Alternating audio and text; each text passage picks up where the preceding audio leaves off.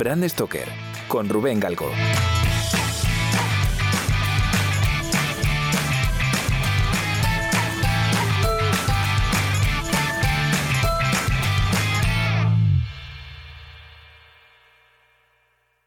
Hola, ¿qué tal amigas y amigos de Brand Stoker? Bienvenidos una semana más a un nuevo episodio en el que vamos a hablar de marcas y de la Asociación Española de Branding, AEBRAND.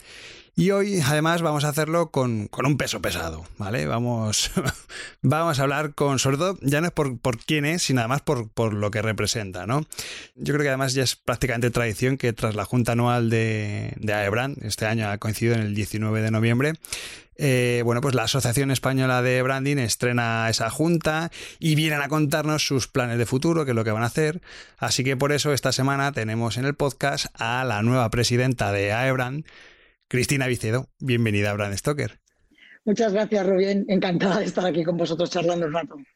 Tengo que decir que ya habías estado anteriormente porque cuando se presentó la marca te hice una entrevista ahí rapidísimo y, ya apareciste, o sea que no, no, es tu primera vez en el podcast. No lo es, no lo es, pero vamos, encantada de repetir cuantas veces queráis.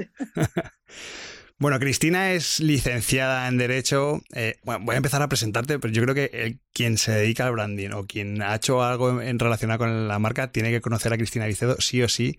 Por, todo el tiempo que llevas eh, dando guerra en, este sector, ¿no? Pero bueno, casi casi estoy obligado a, dar un poco unas nociones de, quién es Cristina Vicedo, ¿no?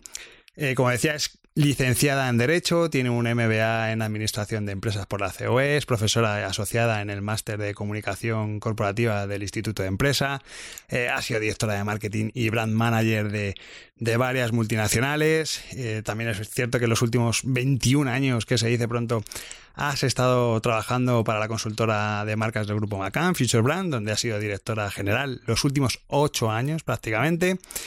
Hasta que hace muy poquitos meses te tiraste a la piscina, fundaste Sincerely, que es tu propia consultora de marcas y además eres consejera de la Fundación eh, Women's Week. Y por si fuera poco, te presentas a, presidenta de, de Abraham, presentas tu candidatura y sales elegida. No paras, Cristina. Bueno, eso en el carácter, Rubén. Es difícil. Tendría, muchas veces digo que tendría que volver a nacer para, poder volver a ser de otra manera o, ser diferente. Soy bastante inquieta, no lo puedo negar, y me gusta mucho eh, coger el toro por los cuernos. Eh, es cierto que llevaba muchos años en, en FutureBrand, que tenía ganas desde hacía tiempo de montar mi propia empresa, y lo de Abraham para mí es un reto personal aparte de profesional, porque aparte de que el, principio de todos es que me apasiona el mundo de las marcas, pues ser la cabeza visible de la Asociación Española del Branding me, enorgullece mucho, sinceramente. Bueno, a tiro de Abraham realmente tampoco te pilla de, sopetón, ¿no? Porque, jolín, eh, te, estrenas ahora como presidenta, que además eres la primera mujer en conseguirlo pero conoces la asociación perfectamente porque has estado muchos años representando a Future Brand, porque has formado parte de la junta directiva saliente que, presidía Cristian Saraco y bueno, hasta, si no me equivoco, hasta hace poco eras la tesorera de, de AEBRAND. De hecho, eh, o sea, dentro de FutureBand fuimos uno de los ocho, de las ocho empresas, las ocho consultoras que fuimos fundadoras de, de O sea, que es cierto que estoy desde el principio. Pero porque viene ligado con lo que te he dicho anteriormente, Rubén. Si me apasionan las marcas, o sea, yo el no pertenecer a la asociación que las representa sería eh, incongruente, ¿no? Y soy una persona bastante de coherencia y consistencia con lo que digo y con lo que hago. Y el hecho de presentarme a la presidencia ha sido también coherencia y consistencia. Es decir, estos dos años pasados he sido tesorera, me lo he pasado muy bien, hemos hecho un montón de cosas. Por ejemplo, creo que, no por ejemplo, sino que creo que la pandemia ha venido por en medio y nos ha dejado truncados algunos proyectos que teníamos para acelerar más y que se han visto desacelerados, aunque hemos intentado ser muy activos todavía a través de gran series y los webinars que hemos organizado pero me, sentí la necesidad de decir, tengo, tengo que terminar esto, ¿sabes? No lo he terminado. Y me gusta dejar las cosas terminadas. Entonces dije, pues bueno, me presento, que tenía algunas ideas que, que, ahora a continuación hablaremos si quieres sobre cosas que nos quedaban por hacer y dije, bueno, pues a ver si salimos. Y he tenido la suerte, la verdad, de que me ha respaldado toda la asociación y aquí estoy, enfrentándome al toro. qué, bueno. Decía que, que, que, habías, bueno, que habías sido tesorera y así un poco bicheando por internet, he visto que fuiste agente tributario, Cristina. Digo, qué, mejor. Eso a Cristian le vino muy bien. La verdad es que tengo que decirte que personalmente no se me dan bien los números. Y de hecho, el que llevaba los números era Cristian, tengo que ser sincera. No, ¿sabes lo que pasó? Que cuando yo empecé la carrera de Derecho, hace un, bueno, antes de ayer, eh, me di cuenta de que la carrera no era lo que más me apasionaba. De hecho, eh, yo, yo me considero licenciada, no me considero abogado porque no he llegado nunca a ejercer. De hecho, el segundo año de estar estudiando Derecho, me presenté a las primeras oposiciones que surgieron en España de agentes tributarios. Y tuve la suerte de aprobarlas y me saqué la carrera trabajando. O sea, para que veas el culo inquieto desde cuándo me dura Rubén. Porque yo ya saqué la carrera y, porque quise terminarla, también por orgullo, y, trabajaba al mismo tiempo. Ahí entre medias también me casé, ¿sabes? Y hice muchas locuras en aquella época. Cuando es joven, uno se tira a la piscina y esas cosas. Qué bueno, qué bueno, qué bueno. Oye, cuéntame, ¿quién es ese equipo? ¿Qué, qué personas te están acompañando en esta, en esta aventura? Porque me imagino, pues, eh, por supuesto, tendrá vicepresidente, secretario, tesorero. Eh, ¿Quiénes son esas personas y de dónde vienen también un poco por, por tener alguna referencia sobre ellos? Perfecto. Mira, la, asociación eh, nos exigen los estatutos tener como cuatro cargos principales, ¿no? que es eh, el presidente, vaya el burro delante para que nadie se espante, que soy yo misma, el vicepresidente, que en este caso va a ser Aurea Galindo, eh, directora ejecutiva de, de, Superunion y de cuentas de Superunion, casualmente dos mujeres, no, no lo hemos hecho aposta, pero hablamos un momento de cómo organizar los cargos y así se decidió. El tesorero es Enrique que viene de Badge Group, eh, también otra institución dentro del mundo del branding. Eh, y eh, la persona que va a hacer de secretario va a ser Carlos Corral, que es el que también era el secretario, que viene de Baud, que es el que era también secretario en la anterior junta. Digamos que de la anterior junta hemos continuado la mitad, dos personas, Carlos Corral de Baud y yo misma. ¿Vale? Y los nuevos serían Aurea Galindo, que es la vicepresidenta, y Enrique Valle, que es el, el secretario. La novedad de este año un poco, y te lo hilo porque en este año hemos incluido un nuevo cargo, que los estatutos no, nos los obligan a poner, pero hemos decidido que, uno de los objetivos tiene que ser eh, dar más visibilidad y más participación a todos los socios de EBRAN. Quizás a lo mejor en los últimos años han tenido más visibilidad empresas que llevaban ya más años actuando en España, más reconocidas o más reputadas y cuyo nombre de consultora se conocen más y hemos decidido que esas personas sigan existiendo, sigan haciendo ese motor y siendo ese motor de, impulso de la asociación, pero hemos designado cuatro vocalías. Eh, vocalías eh, que son dentro de la Junta personas que van a representar una determinada área dentro geográfica dentro de España. Tenemos a eh, Dani, Benmibre de Costa, en Galicia, Olmo García de Bold, que está en la zona de Cataluña, eh, está Trumbo con Juan Poveda en la zona de Valencia. Y tenemos a, una persona que no es de una consultora de marca, pero que se dedica a la protección de patentes y marcas, que es Eva Toledo de Padima, que se encuentran en Alicante. Está claro que, vais un poco a, continuar el, legado de lo que se hizo el año, el año pasado, ¿no? Por todo ese crecimiento que hubo el año pasado, que fue muy notable. Y además, ya no solamente con eso, sino que además vais un poco a, a asentaros a nivel territorial, ¿no? O sea que hay dos cosas, hay dos hechos. Ese, el hecho de las vocalías regionales va principalmente por ahí. O sea, de hecho, vais, eh, publicaremos en breve, compartiremos con los socios el programa ya establecido, porque ya hemos definido por lo menos el primer semestre, que, porque todas las cosas importantes que vamos a querer hacer, vamos a intentar ser bastante más proactivos. Es decir, vamos a intentar con antelación empezar a preparar todas las actividades eh, para que todo el mundo se organice bien las agendas y podamos tener acciones, pues, eh, como te he dicho, norte, sur, este, oeste, en todas España y además aprovechando ahora que las nuevas tecnologías nos permiten hacer convocatorias para toda España, pero desde cualquier lugar, eh, vamos a intentar pegar tirón de eso. Existen dos cosas más que queremos aprovechar mucho en el, digamos, en el curso, en el impulso de la nueva, de la nueva Junta. Una es que eh, el año pasado se empezaron con el décimo aniversario unos reconocimientos de branding a, un poco a los fundadores, a los que fundamos, entre los cuales yo me encontraba, los que fundamos la asociación, y eso, ese reconocimiento vamos a trasladarlo a unos premios de branding. ¿vale? Te estoy dando una primicia, eh, casi eh, nadie conoce, pero que en breve lanzaremos, porque creemos que tenemos que empezar un poco a, a dar visibilidad al branding también con reconocimientos, no solamente de socios, Rubén, que para mí es importante, va a ser una convocatoria abierta a empresas españolas o empresas internacionales que estén en España por algún trabajo de branding que hayan realizado principalmente en el territorio español y, vamos a establecer cuatro o cinco categorías y queremos que esos premios pues tengan su reconocimiento para socios, no socios, clientes, no clientes.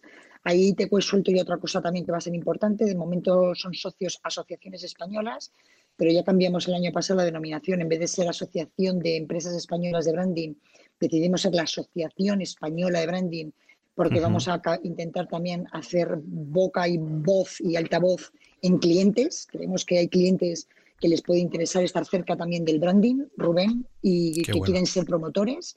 Yo creo que los gurús mm, y permíteme la expresión gurú, que no me gusta mucho, pero eh, los grandes expertos ya no son solo las consultoras, ya tenemos grandes clientes ahora mismo en España eh, que son portavoces perfectos del, branding, ¿no? Y te podría decir varios nombres, no voy a decir muchos, porque ni ninguno, mejor dicho, porque como presidenta debo ser bastante eh, objetiva ¿no? y no subjetiva, para que nadie piense que tiro para, para mi costado, ¿no?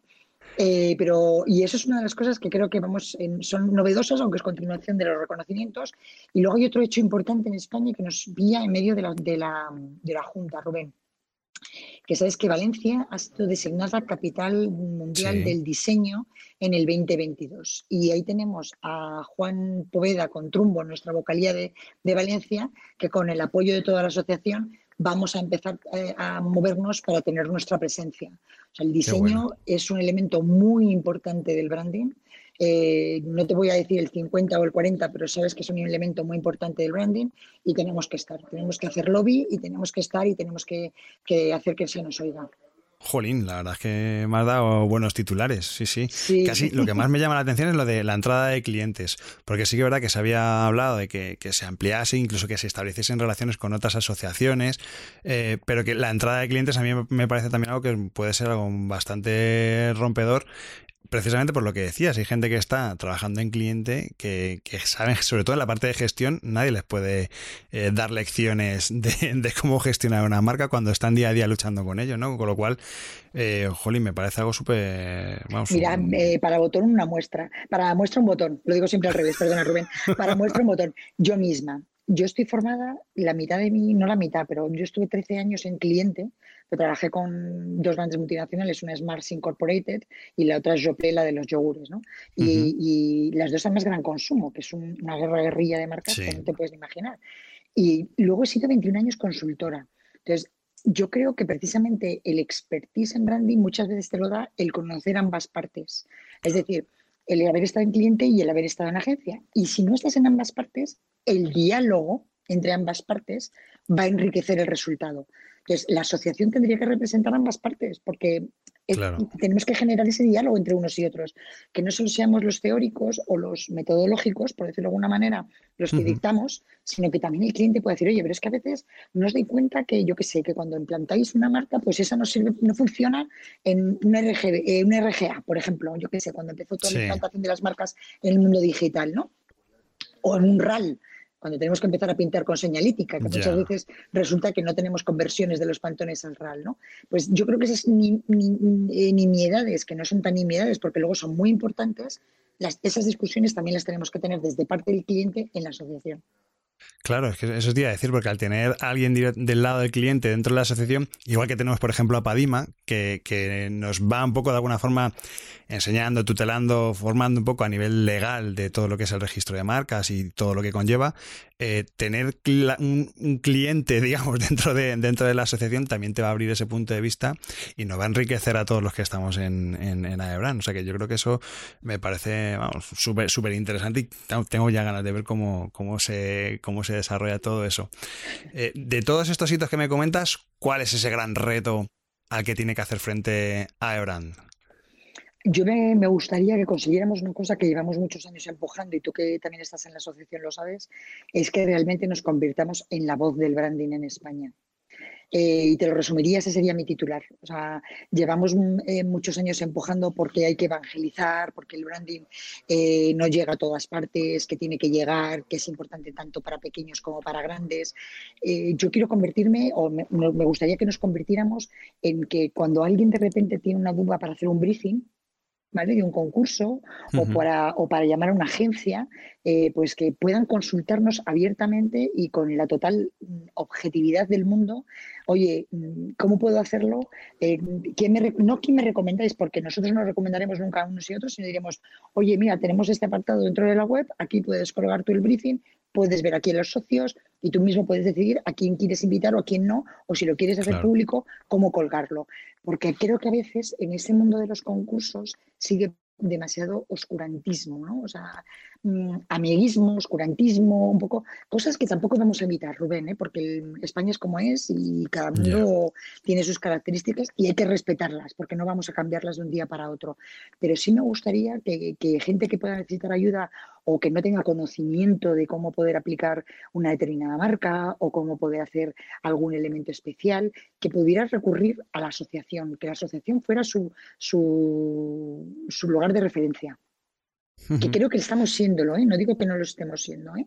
que creo que lo estamos siendo, pero que nos queda todavía mucho por hacer para ser realmente la voz. Hombre, yo creo que ahora ya es, una cuestión de, tiempo, ¿no? O sea, el, año pasado se, abrió la puerta realmente a, un poco esa democratización de la asociación, si quieres, ¿no? Que, que entrasen no solamente empresas, sino también profesionales y, eso va ha ido creciendo y, bueno, pues es cuestión de tiempo. Al final, yo creo que al final de tu mandato, pues seguramente sea, sea algo bastante factible y sobre todo también, yo creo, ¿eh? yo aquí me pongo a opinar a lo loco también, que, que los premios también van a ser un muy buen escaparate para que la gente eh, os ubique como, jolín, estos tíos están dando aquí una serie de, premios, son un grupo de profesionales, eh, bueno, si no nos conocían, bueno, vamos a, fijarnos, vamos a seguirle la pista porque esta gente no, son cualquiera, al final es un, al final es un, una organización gremial y, al final es la, eh, tiene que ser el referente, ¿no? Y, y pues todo este tipo de sinergias yo creo que son súper, súper interesantes. y Cristina, me comentabas un poco al principio del tema de la pandemia que nos ha pillado de aquí un poco al traspiés. al traspiés. Eh, ¿Cómo ves tú los nuevos escenarios que se están planteando eh, para las marcas en, este tiempo, ¿no? en tiempo de coronavirus? Y sobre todo yo creo que, es interesante saber qué papel juega o puede jugar el branding en, todo esto.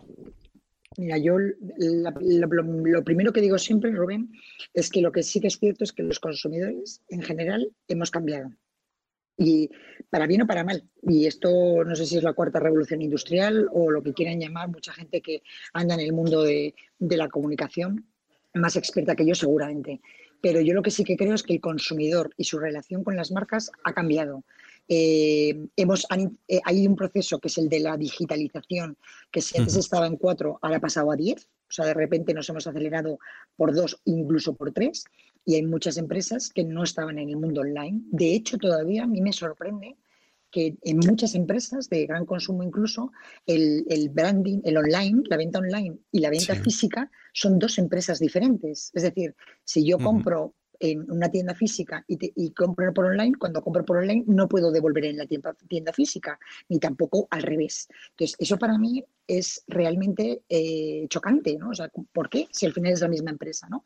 Entonces, la, pandemia ha provocado, uno, que la aceptación de la compra por digital y por, por, Internet sea mucho más fácil para todo el mundo y por tanto todos vamos a comprar más.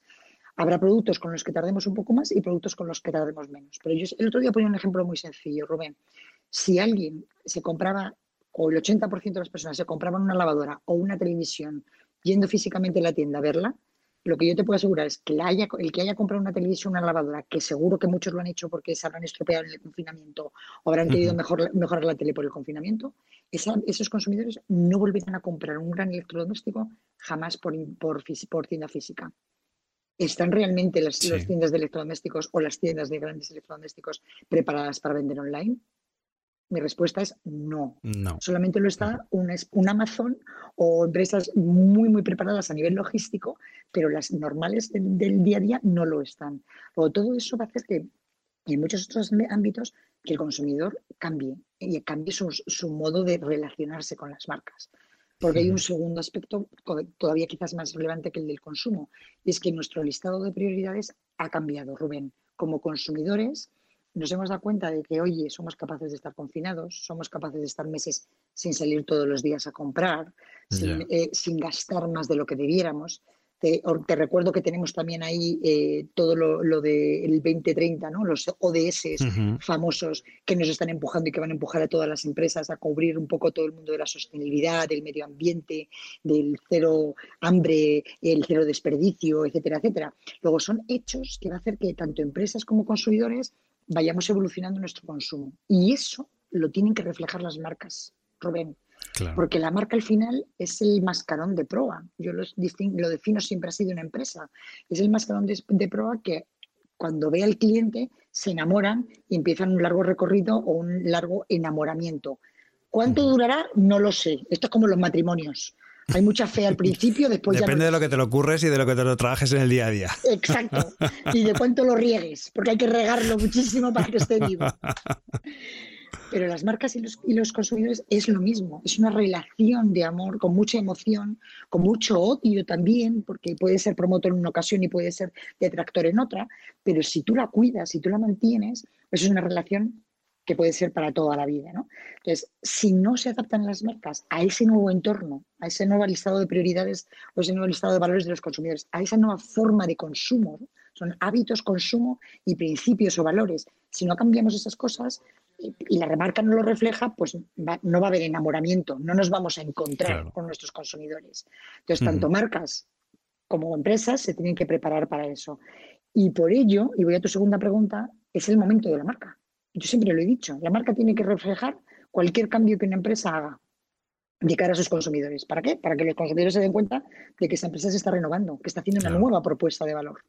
Entonces, quien no lo esté haciendo está perdiendo el tren, Rubén porque esto ha venido para quedarse y va a acelerarse. O sea, tú has oído hablar perfectamente como yo del UI y el UX desde hace muchos años, a nivel de usuario y experiencia de usuario, pues es que eso se va a convertir ahora mismo, igual que el data hace unos años y va a seguir estando igual de importante, tanto el data como el UI y el UX van a ser los dos prioridades de cualquier empresa. Porque ahora mismo conocemos a las empresas ya no es por la tarjeta de visita, Rubén. No, no, las conocemos por la web o por la app si no tenemos una buena experiencia de usuario, ¿cuándo vamos a enamorarles? Sí, sí, no, no, desde luego. No, y además yo creo que las empresas que no lo hagan directamente es que desaparecen del mercado. Y eso, sobre todo, desgraciadamente, yo creo que se ve más en muchas empresas familiares, en pymes, que a lo mejor pues que tienen una bueno, van a un poco a rebufo de lo que ha sido su historia y que, bueno, pues les ha ido bien siempre y de repente cuando viene un cambio como el que nos ha tocado vivir, pues de repente no saben, no, saben o no tienen ni, siquiera capacidad de reacción, ¿no? Entonces ahí, eh, si tienen una marca fuerte y tienen herramientas, sobre todo en, su gestión, yo creo que pueden hacer palanca para que la cosa eh, se siga y que no se, no se hunda el barco, pero Completamente de acuerdo, eh, Rubén. Y además hay muchos buenos ejemplos de empresas familiares que lo están haciendo de maravilla. Pero sí que es cierto que el, que el entramado empresarial español está compuesto prácticamente por pymes y por mucha empresa mm. familiar. Y es cierto que eso nos ha llevado un poco de, al lastre en algunas cosas, sobre todo como la, adopción de las nuevas tecnologías. Eso es verdad. Oye, Cristina, ah, me imagino que ahora desde que estás en, la presidencia de, de, AEBRAM, no sé si habrás tenido mucho tiempo en, analizar un poco, tendrás datos o información de, cómo está el sector del branding, ¿no? Cómo, estamos. No sé si has podido tomarle el pulso eh, por tener una valoración tuya de, de bueno, en qué situación estamos y si, bueno, en, comparación con otros países seguramente, eh, pues con eh, Londres Inglaterra o Estados Unidos, pues evidentemente que igual estamos un poco más lejos, eh, pero no sé cuál es un poco la, valoración de la salud que estás viendo en, en el branding en España, las agencias, los profesionales eh, está un poquito convulso, yo te diría, Rubén, y está un poquito convulso por varios motivos, porque hay bastante zozobra en la parte de comunicación y aunque no es branding puro y duro, eso está eh, salpicando a sectores eh, aledaños, ¿no? a los allegados, valga la palabra de, de, moda, ¿no? la de los allegados. Entonces, eh, marketing, comunicación, branding, todo eso está muy cercano. ¿no? Eh, entonces, si está convulso el mundo de la comunicación por todo lo que está ocurriendo con las grandes empresas, eso salpica eh, a, sectores aledaños. Yo creo que el branding, te voy a decir dos cosas para mí importantes. Está un poco convulso porque no sabemos, no que lo, que lo, que va a ocurrir, sino en qué va a quedar, sobre todo. Creo que van a haber muchas empresas de tamaño mediano que estén haciendo apuestas eh, por trabajos creativos muy potentes, Creo que, está un poco el caballo de, ganador o de batalla, está ahí en el tamaño. Eh, creo que las grandes lo van a pasar un poco regulín, poco regulín. Eh, y tienen grandes oportunidades también las pequeñas, porque creo que la localidad, la regionalidad, va a volver a, subir. De hecho, también las vocalías de Ebran. O sea, yo creo que eh, al final estas pandemias y el confinamiento en tu casa te lleva a valorar lo que tienes cerca, ¿no? Te lleva a valorar lo que tienes cerca de tu familia o de tus eh, productos o de lo que de tus supermercados o lo que tengas cerca y también de tus proveedores. Entonces, yo creo que, que, eso va a estar en alza, en alza. De todas las maneras, yo he dicho durante mucho tiempo que creo que en España tenemos, adolecemos de juventud en cuanto al mundo del branding, eh, Rubén, porque creo personalmente, no sé si te molesta la luz, que me estaba quedando un poco yo como oscuras, eh, en el mundo del branding llevamos bastantes años por detrás de otros países. Y por eso digo yo que el branding es todavía joven. Eh, para bien o para mal, tuvimos una dictadura durante 40 años que impidió un poco que muchas cosas que se estaban haciendo y desarrollando en Europa, incluso en Estados Unidos, eh, en el mundo creativo, de corrientes súper modernas, no llegaran a su tiempo a España. Y y el proceso de adopción de esas nuevas eh, creatividades y esos nuevos conceptos han llegado un poquito más tarde. Es cierto que hemos aprendido muy rápido, Rubén, porque en estos últimos cuarenta y tantos años hemos aprendido mogollón, ¿vale?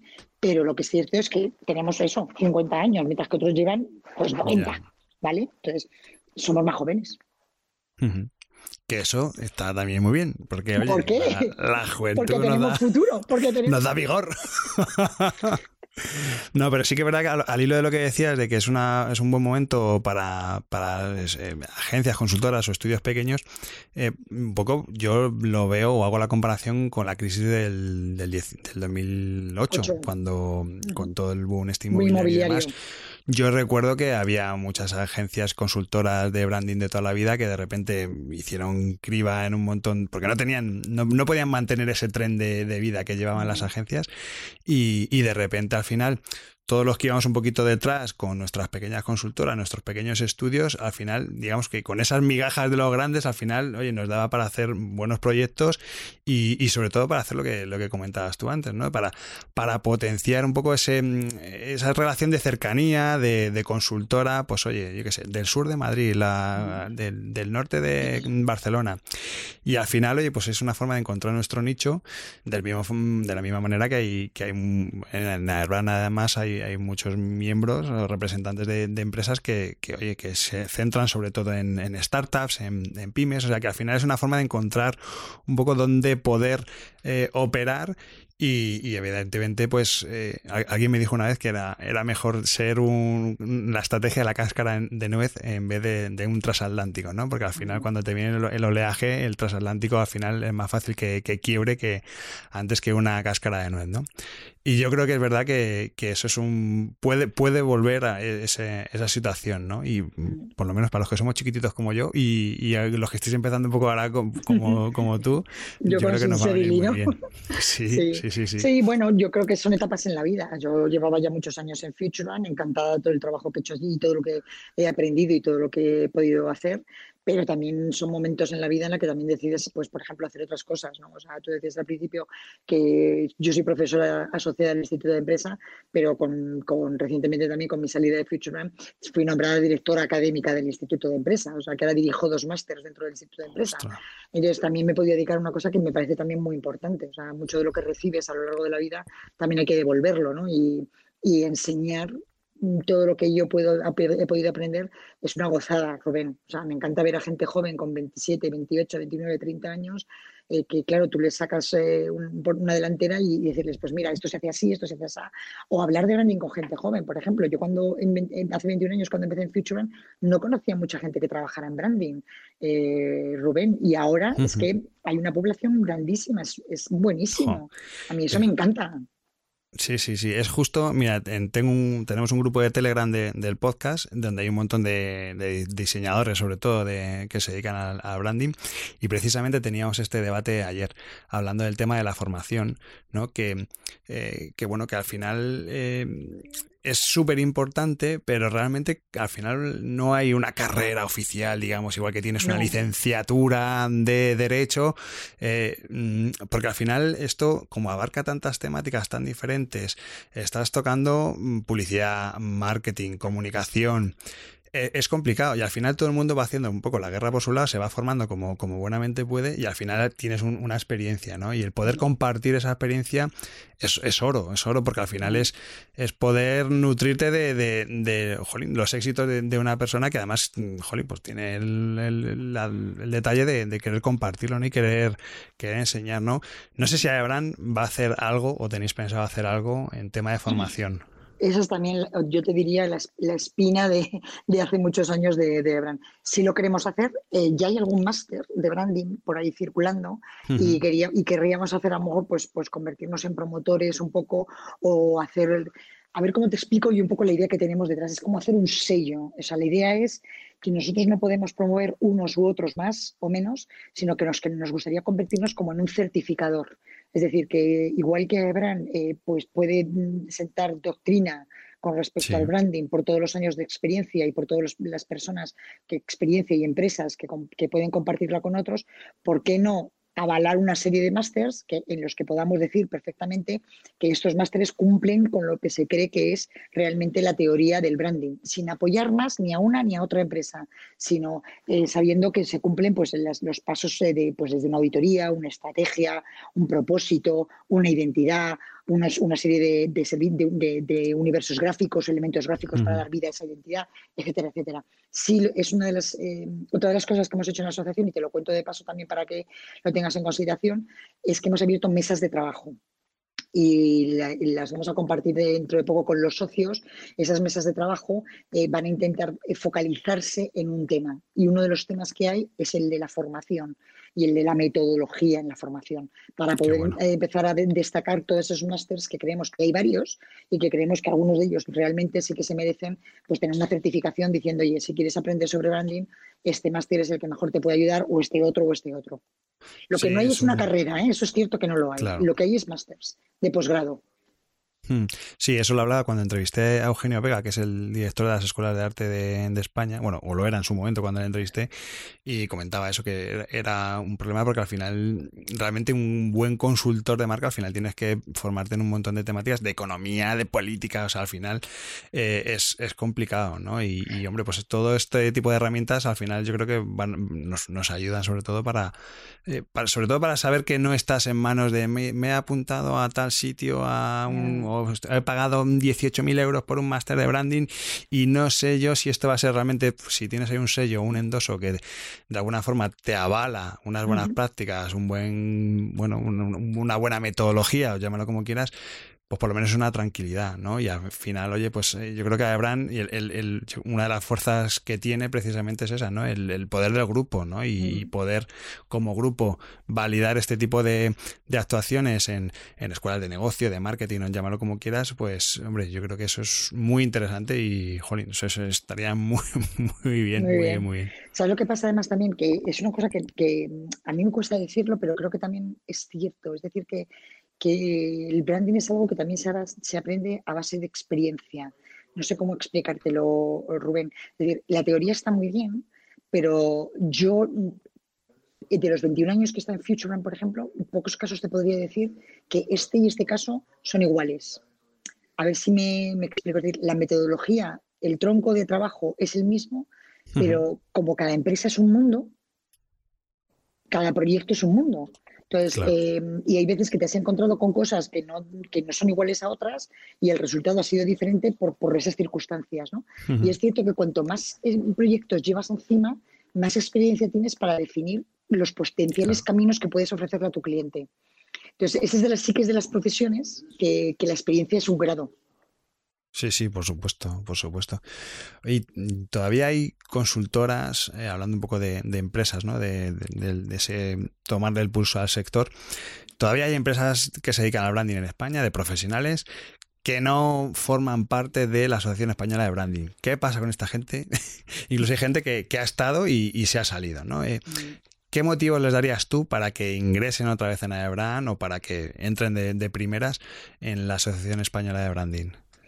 Mira, yo recientemente escribía eh, una carta, un email a una de estas asociaciones que le decía que una asociación como la Asociación Española de Branding no se puede permitir el lujo de no tener a las cinco más grandes o a las seis más grandes o a las diez más grandes. Y te lo digo eh, con la sinceridad con la que me caracterizo. Los que me conocéis sabéis cómo soy y me gusta decir las cosas eh, sin gaitas, ¿no? sin temples ni gaitas. creo que una asociación solo es realmente una buena asociación si en ella están los best, players o los first players, llámalos como quieras, y además todos los demás que se quieran sumar.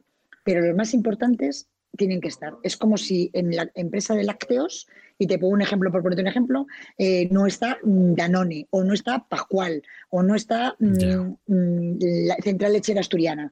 Que las, las, los que principales, las principales marcas que representan el branding en España, en el mundo de asociación, tendrían que estar. Y tienen que estar. Y es otro de los retos que yo me he planteado. Y tienen que estar porque además son las que crean doctrina. El líder es el que hace doctrina. Yo esto lo aprendí en mi primer trabajo, con marcas como Pedigree, y Whiskas, cuando trabajaba con Pet Food en Mars, en comida para animales. Y éramos los líderes. Y los que teníamos que generar el cambio éramos los líderes. El líder es el que promueve el cambio. Si el líder no está, en la asociación no va a ser lo que tiene que ser. Y bueno, que me quiera discutirlo, me lo discutirá. Yo eh, creo que no nos encontramos en decir es que la asociación no me apoya o es que la asociación no me sirve. No, si es que la asociación está para divulgar. Es una asociación sin ánimo de lucro, Rubén. Yo estoy aquí por amor al arte, yo no estoy cobrando un salario. Sí, sí, sí, sí, sí. y lo hago porque creo que, que mi profesión se merece tener una asociación que la defienda y que la divulgue y que la proteja porque a veces también existen hay acusos, abusos, perdón. Abusos como, por ejemplo, concursos que, te ponen 3.000 euros para hacer una marca que representa una institución pública o privada. Y esas cosas, mm, hablo de dinero por decir una cantidad, ¿eh? Sí, sí, sí, sí. Mm, oye, perdón, somos consultores, somos, somos diseñadores, somos creativos. Aquí hay que pagar la cabeza y el tiempo. Como tú dirás, sí, sí. Eso, eso, el tema de los concursos, recuerdo que el año pasado en la asociación eh, se creó una, comisión. Eh, este año entiendo que va a continuar esa comisión. Eh, ¿Cómo, este se va a abordar eso? eso? tiene que estar finiquitado en los próximos seis meses. Si no está finiquitado en los próximos meses, mm, no sé si me mataré, me tiraré por el barranco. Sí, creo que, es importante dignificar un poco a la profesión en ese campo, porque mm, eh, le está ocurriendo ya también a publicidad y no sé si has visto los últimos movimientos de la Asociación Creativa Transformadora, de agencias creativas transformadoras que se han puesto de acuerdo con el ayuntamiento para escribir un pliego y demás. Es que no, vamos a ver, lo único que nos va a diferenciar a los hombres de las máquinas, Rubén, desde mi punto de vista, es la mente y la mente es la creatividad y es la estrategia. Y si eso lo, vamos a equiparar a lo que una máquina puede hacer, porque ya hay gente que me dice, oye, ¿cómo solventamos esto si con el data science eh, yo voy a poder meter cuatro algoritmos y me van a dar el resultado de cómo es mi marca? O sea, si realmente pensamos que estamos compitiendo con eso, apaguemos la asociación, porque entonces ya no hay ni, ni siquiera creatividad para el ser humano. Entonces, si nosotros, eso es lo que nos diferencia, es lo que tenemos que dignificar, que es que nuestras horas de pensamiento para poder llegar a una estrategia, a unos valores, a una identidad, a un universo gráfico, si eso no se dignifica, es que estamos acabando con la profesión. Sí, sí, sí. sí Entonces, yo creo que tenemos que luchar por ello. Creo que tenemos que, que, pedir que realmente se nos reconozca y hay que empezar por las empresas públicas, que son las que a veces más daño nos hacen. Seis meses, o sea que para junio, para junio del 2021. Me vuelves a entrevistar, apúntate. Te vuelvo a llamar. sí, sí, porque además, mira, yo te lo digo porque además hace poco me pasó algo muy curioso y es que un conocido, eh, no, además nunca, lo había visto, me pedía que le valorase un, su marca en una plataforma de estas que te hacen logos a cuatro perras eh, pero no porque quisiesen cambiar la marca, sino como estrategia de marketing. Es decir, porque era la excusa para llamar a empresas y decirle, o a proveedores, o a clientes, o potenciales clientes, y decirles, oye, que vamos a cambiar la marca, queremos que participes en nuestro cambio de marca, eh, que luego mm, iban a cambiar la marca de una, de una forma, pues así, en una, página de esta, una plataforma de estas que, no valoran el trabajo, ni tienen estrategia, ni, ni, nada, nada. nada. Y, jolín, digo, qué fuerte que, que primero que, alguien esté utilizando estas herramientas para precisamente para hacerse autobombo Y, y jolín, qué bueno sería el, tener ahí alguien, una institución en este caso, que yo creo que tiene en España, tiene que ser AEBRAN, que le diga, oigan, señores, esto, eh, lo que están haciendo está mal, no están valorando el trabajo de nadie, eh, les va, además, va a ser eh, totalmente perjudicial contra su propia marca y contra su propia repercusión y, y, lo que es su, su compañía a día de hoy.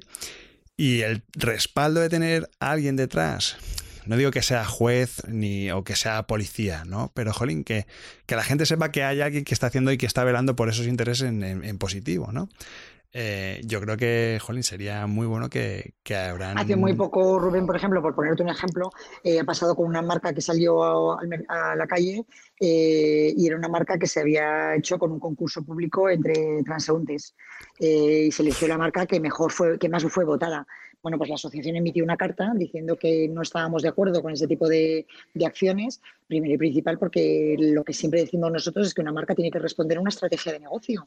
Y si tú no le explicas a esa gente mm, que esa marca representa eso porque está representando un objetivo de negocio, que es la empresa que está detrás, lo que lo estás convirtiendo, y yo lo decía así, es en un concurso de belleza, ¿no? Lo que dicen los ingleses es un beauty contest, porque al final eliges por el que más te gusta. Y una marca no se elige por lo que más te gusta. Una marca se, se, tiene que construir porque responde a unos objetivos de negocio y porque va a ayudar a conseguir algo que esa empresa quiere. Eso es. Entonces, mm, o sea, ni plataformas para elegir, ni, ni, concursos abiertos, ni nada de nada. Tiene que ser algo muy sesudo, o sea, muy bien pensado. ¿Y Abraham está haciendo algún tipo de movimiento con esas asociaciones de empresas, de empresarios o, sectoriales, ¿no? De que un poco porque yo creo que la clave de esto está en, formar a la gente. Es decir, a lo mejor hay muchas empresas que hacen ese tipo de, jugadas eh, porque no saben o desconocen, ¿no? Pero si yo creo que si, si Ebran o una asociación se pone a su nivel, se acerca a ellos y les dice, miren, las buenas prácticas es hacer un concurso remunerado por tanto dinero, ta, ta, ta, ta, ta. Eh, no sé si por ahí, por ahí van los tiros, sí, Rubén, por ahí van los tiros. La otra mesa de trabajo igual que te he dicho antes que había una mesa de trabajo precisamente para ver un poco hacia dónde llevábamos todo el tema de la divulgación del branding y demás, hay otra que es eh, legislación. Y no va a ser porque tengamos que aprobar una ley, ¿eh? porque nosotros no somos ni el Senado ni nada parecido, pero sí vamos a intentar establecer eh, una serie de mínimos, incluso cómo se debería hacer un briefing, no sabemos, hemos hablado, hemos puesto encima de la mesa, oye, hay que hacer como con los abogados, como el Colegio de Abogados, que tiene unas tarifas por servicios. Pues hombre, eso es difícil, porque también depende mucho del, talento que pongas detrás, porque estamos hablando de horas persona. Eh, pero vamos a ver cómo podemos manejarlo para que tanto en instituciones públicas como luego en privadas esto se aplique. Es más fácil que empiece por lo público y luego pase a lo privado, porque en lo privado hay más aceptación de cuando tú llegas a un concurso y, son tres o cuatro empresas y hablamos entre nosotros, normalmente se dice, oye, mira, es que Abraham eh, pide por favor una cierta remuneración, si se exige creatividad, etcétera, etcétera, hay una serie de requisitos mínimos, tal, y se suele aceptar. No se acepta tanto en la empresa pública, pero como sabemos que sí que existe, por algunos contactos que ya hemos hecho, sí que existe una voluntad de intentar regular un poco los concursos públicos, al menos de branding, eh, por ahí van los tiros, Rubén. hasta ahí te puedo leer. Jo, pues está, jolín, son, llevas poco tiempo, pero son, son, muy buenos movimientos. Ya, lo que pasa que eh, mi ventaja es que he estado dos años. Entonces, hay muchas cosas que han ido madurando, que están ahí y que no hemos podido terminarlas. Y por eso me presenté a presidente, te lo digo, Rubén. O sea, porque creo que han quedado cosas en el tintero muy buenas y que me gustaría terminarlas, sinceramente, porque creo que el trabajo de la, Junta anterior, y lo digo por Cristian Saraco, por Carlos Puig, por Carlos Corral, que estará conmigo, y por mí misma, incluso, por cierto, con Bárbara Spandela, que también es la persona de comunicación que nos lleva en la asociación, si no fuera por estas personas, eh, estos dos años pasados nos ha costado mucho, sobre todo con la pandemia. Y ahora queremos que haya más empuje, que haya más socios dinamizando todo el trabajo, que participen. vamos a, ya te contaré, tenemos otra mesa de contenidos, porque vamos a empezar a, producir mucho contenido para convertirnos en esa voz que te decía antes que queremos ser del branding. Y bueno, yo confío en que la gente con mi empuje y mi tesón me hagan caso y, empujemos todo. Sí, hombre, sí, sí, sí dentro de seis meses te cuento si es así o me he quedado sola en la, en el, ahí en medio de la meseta, de la sabana. No, hombre, el tren para que se mueva necesita una locomotora y yo creo que, Jolín, tú ahí sí que empuje de luego y, conocimiento del sector, pues lo tienes como, como el que más. O sea que yo creo que al final es, es tiempo y que vayan saliendo las cosas poco a poco. O sea que... Hay que combinarlo porque cada uno tiene su trabajo, entonces eh, habrá que respetarlo. Hemos establecido un proceso para que tampoco nos, nos quiten mucho tiempo, pero que todos podamos hacer un poquito. Yo lo que digo es que la suma de muchos poquitos hace un mucho.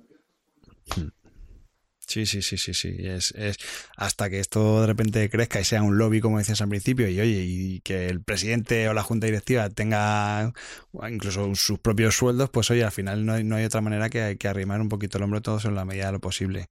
Sí, sí, además es que es muy necesario. O sea que.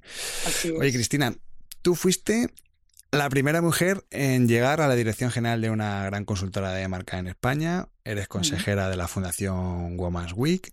Eh, ahora te has convertido en, la primera mujer en llegar a la presencia de, de eh, ¿Por qué hay tan poca presencia de mujeres en nuestro sector? Sobre todo, yo creo además, incluso me atrevería a decir en, puestos directivos, ¿no? Porque estáis tú, Nancy Nueva, Gabriela Salinas, mm, poquitas más. Pilar Domingo en Super Pilar Domingo, perdón, sí, sí, sí. Sí, sí, no, no, sí, pero es verdad que hay poquitas, ciertamente. Pues no sé decirte el, por qué, no lo sé. Mm, Rubén, no sé por qué, me imagino que supongo que será todo como todo, ¿no? O sea, las mujeres hemos entrado un poco tarde en casi todos los sectores y todavía vamos un poco a rebufo de los que entraron antes. No, no sabría decirte, la verdad, porque yo creo que además el mundo de la consultoría es un mundo que, mm, sobre todo, y, y del diseño ¿eh? también incluso, es un mundo que es muy femenino, te diría en muchos aspectos, porque tienes que ser bastante psicólogo cuando estás hablando con un cliente. O sea, tienes que entender muchas veces la situación no solamente del cliente con el que, trabajas en el día a día, sino de la empresa que le rodea, ¿no? Entonces tienes, tienes que tener como muchas antenas. Ya sabes que a las mujeres nos gusta mucho eso de tener las antenas en muchos sitios. Por eso digo que lo veo, lo veo femenino. Pero no lo sé, no. Yo tampoco creo que sea malo, ¿eh? Yo creo que, eh, la feminidad o la masculinidad en el branding no, no es un sitio en el que no, no seamos diversos porque no la diversidad no se haya permitido, o sea, porque se haya bocoteado a la mujer, que igual que en otros sectores te diría que sí. Yo creo que ha habido sectores en los que sí eh, materialmente se ha rechazado la presencia de la mujer. No, yo creo que simplemente no, no, han surgido más cabezas visibles o más cabezas que realmente han caído a coger las, las riendas. Yo te digo una cosa, o sea, yo llegué a la dirección de Future por accidente, Rubén, lo cuento siempre muchas veces, porque mi anterior director general de, de Future de repente decidió pasarse a Macan que pertenecíamos a ese grupo, se pasó a Macan y se quedó vacante la, la, la, la dirección general de Futureman y en una reunión de comité directivo de Macan de repente me dijeron que era la directora general, pero no me habían avisado ni siquiera el día anterior, ni, ni una hora antes. O sea, me cayó el muerto así como de repente, bueno, pues te encargas tú que eres la nueva directora y yo, perdón. Entonces, que, que, no sé, que yo creo que a lo mejor es porque no, no encontramos la oportunidad, no, no sabría decirte. Pero ahí no tengo un punto de vista muy claro. Me llama, me llama la atención porque sí que es verdad que hay muchísimas diseñadoras y muy buenas además. Y buenísimas. Eh, todos los estudios es raro que, no haya un par de chicas que, además que le peguen muy bien al diseño, pero sí que es verdad que... Mm, en consultoría hay menos. En consultoría hay menos. Eh, pienso, por ejemplo, en, la Almudena Clemente, por ejemplo, en, sí. pero, pero luego ya más arriba eh, es curioso porque no, no eh, a lo mejor es porque, no sé, pues, tampoco es que sea un sector Está también en Villanueva, en Interbrand, que, pero lleva menos tiempo. No, es verdad que, hay como, hacemos nuestros pinitos, pero no lo sé. Eh, Rubén, llegaremos más lejos cuando sea necesario. Yo ya, yo ya estoy aquí para, para valerme por todas si hace falta. No, yo también tengo que reconocer que desde hace muchos años empujo mucho, el, por eso soy consejera de la Fundación Women's Week, el tema de un poco del liderazgo de la mujer. ¿no? O sea, es algo que lo he defendido siempre mucho porque es cierto que nuestro posicionamiento no es muy bueno en algunos sectores. Pero por ende, también te digo que creo que nuestro sector no ha sido porque se haya eh, boicoteado o no dejado entrar, sino porque creo que no había no ha habido oportunidad de coger a más mujeres para que llegaran a la, dirección. Yo creo que iremos llegando y iremos llegando pues con naturalidad y sin agobios. O sea, al final estamos en un sector muy Rubén, estamos en un sector muy bonito. A mí este sector me encanta, me apasiona. Sí, sí, sí, no, y te iba a decir que prueba de ello es que, Jolín, porque tenemos este año presidenta de. O sea Exacto, muchas gracias. Pues Cristina, estamos llegando al final del programa pero antes de acabar me gustaría que nos hicieras un pronóstico. No sé, imagínate, dentro de dos años, cuando acaba tu, tu mandato, ¿no? Son dos años, ¿verdad? Sí. Sí.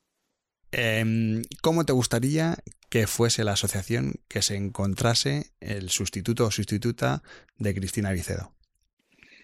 Pues mira, me, me, gustaría mucho que hubiéramos crecido mucho en el sentido de socios eh, de todas partes de España y, lo recalco, o sea, quiero que, se nos vea muy, muy plurales en el sentido de, de todo lo que es España, norte, sur, este y oeste. Me encantaría que fuéramos más diversos en la composición, entendiendo por ello que me gustaría que entraran clientes y probablemente otro tipo de profesionales que podamos necesitar también para hacer crecer eh, la profesión. Y me gustaría, sobre todo, eh, que legislativamente eh, fuera una profesión muy respetada que realmente mm, se nos viera como esa mm, referencia a la hora de hacer un concurso, a la hora de hacer un briefing, a la hora de decir, oye, pues mm, yo qué sé, hay un debate como el que ha ocurrido con Trump y con Biden por las elecciones de Estados Unidos, que a quien nos llamen sea a nosotros y que nos digan cuál es vuestra opinión en este aspecto. O sea, que, que podamos, que tengamos opinión, que tengamos voz y que se nos escuche. Qué bueno. además, eh, dices esto y me acuerdo antes porque lo he pensado eh, esta mañana. Además, estaban diciendo en la radio que había una marca que había cambiado de nombre en un equipo de fútbol americano. Un equipo de fútbol americano, sí. En los, los Indians, y habían cambiado el nombre y vamos a llamar a un profesional. Ostras, y me llaman a un tío de una agencia de publicidad. No llaman a, un tío de, de Ebran o de, branding, me da igual que sea de Ebran, yo qué sé, llámame a un Pepe Crunovillo, yo qué sé, a alguien, que conozca un poco esto. y que esté reconocido por, por, ser un, alguien prestigioso en el mundo del branding. Claro es, sigue habiendo muchísima confusión, Rubén. Yo es lo que, lo que creo que deberíamos de hacer. O sea, que no separemos, porque no vamos a poder separar, Rubén. La, co-creación, la colaboración entre diferentes mm. agencias va a seguir existiendo. Pero que zapatero tus zapatos. Es que alguien de publicidad va a ser muy bueno en publicidad, pero no tiene por qué saber de branding. Y esa es una profesión a la que se le ha dado un poco la coletilla, se le ha puesto la coletilla de, bueno, pues eso lo puedo hacer yo. O lo puede hacer mi hijo, que trabaja en diseño eso también lo he oído yo a muchos clientes. Sí, sí, sí. ¿Vale? Entonces, mm, eso es lo que me gustaría cambiar realmente. Muy bien, pues ojalá, ojalá consigamos, se, cumpla y que, y que sobre todo me, quedo con, con, esa frase ¿no? que me comentabas de ser la voz del branding, que, que a Ebran de verdad sea... Yo creo que le, queda poco y, lo, conseguirá. Está en proceso, está en proceso. Está, está en proceso, pero bueno, pues, pues nada, Cristina Vicedo, nueva presidenta de la Asociación Española de Branding y fundadora y CEO de Sincerely. Muchísimas gracias por haber venido a Brand Stoker y te deseo toda la suerte del mundo al frente de, de Brand y muchas gracias por atender nuestra llamada. Pues muchas gracias a vosotros y no te quepa la más mínima duda, Rubén, que también voy a contar contigo. aquí estaré con todos tus oyentes. Muy bien, pues oye, para lo que necesitéis, aquí, aquí seguiremos. Muchas gracias, Cristina. Un besazo. Gracias. Chao. Chao, Rubén.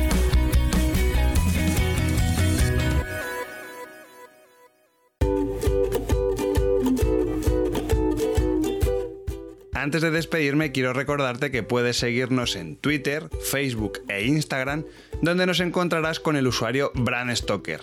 O si lo prefieres, me puedes seguir a mí a través del usuario Crenecito.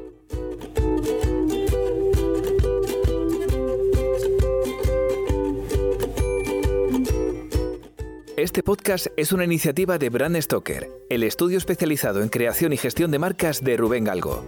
Si lideras una empresa o eres la persona responsable de crear o rediseñar la marca de tu compañía, no dudes en ponerte en contacto con nosotros.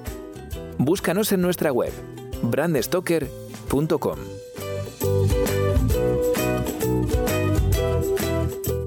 No olvides comentar este programa, darle a me gusta y compartirlo en tus redes sociales. Y si te has quedado con ganas de más, puedes escuchar más episodios de Brand Stoker en iVoox y sobre todo en brandstoker.com. Muchas gracias por estar ahí y recuerda, como dijo Paul Rand, el diseño es simple, por eso es tan complicado. Hasta el próximo programa, chao.